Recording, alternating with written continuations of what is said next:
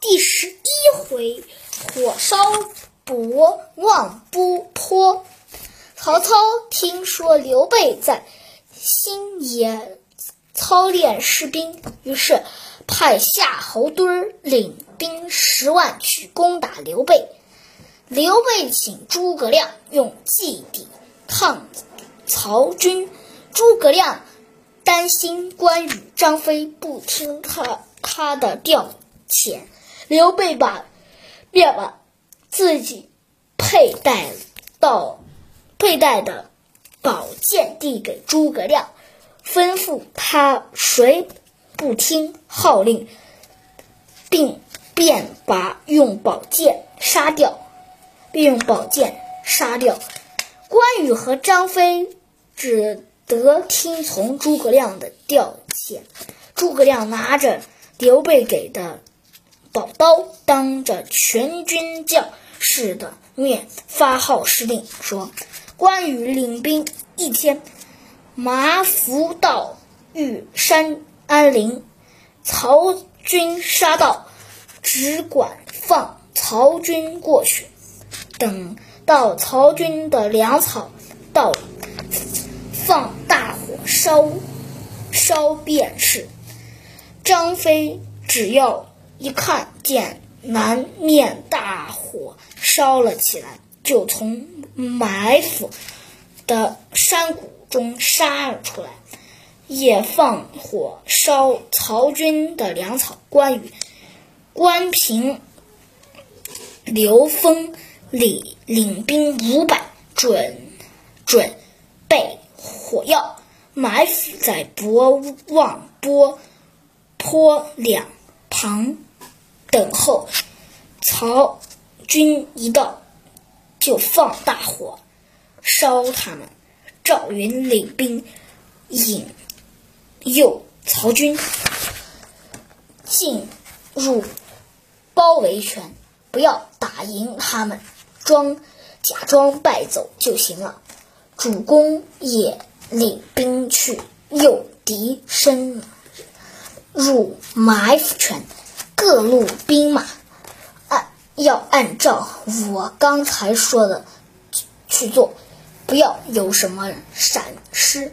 关羽和张飞飞刚开始不听号令，刘备劝住了他们，关羽和张飞只得领令而去。夏侯惇领兵十万。气势汹汹地杀来，夏侯惇看到诸葛亮这样兵用用兵，他便自以为是起来了，起来根本没就没有把诸葛亮放在眼里。夏侯惇一路轻敌冒进，赵云先赵云首先领兵诱敌。夏侯惇和赵云交战，赵云假装败走，夏侯惇指挥大军追赶赵云。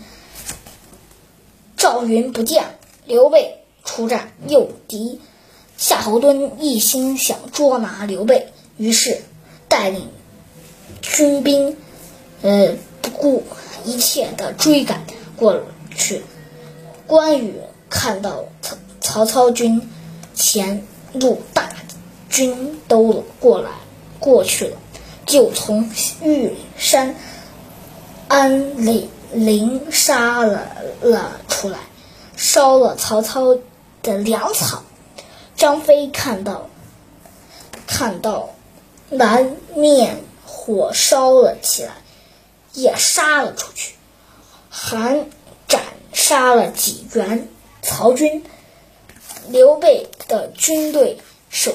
为夹击曹操的军队，军队，呃，曹军大败而逃。关羽和张飞不得不佩服诸葛亮的才能，他们两人向诸葛亮道了歉，诸葛亮原谅了他们，过去了过去对自己的不敬。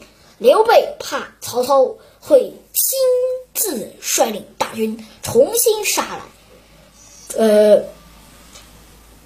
而诸葛亮又向又为刘备出谋划策，希望刘备能够攻取荆州，取代刘表。刘备不想同事操戈，在这个时候。呃，曹操已经领兵五十万向向荆州方向杀了过来。嗯，刘表在荆州城被凶猛的曹军吓死了。诸葛亮叫刘备先领兵退到樊城，然后诸葛亮又用火攻。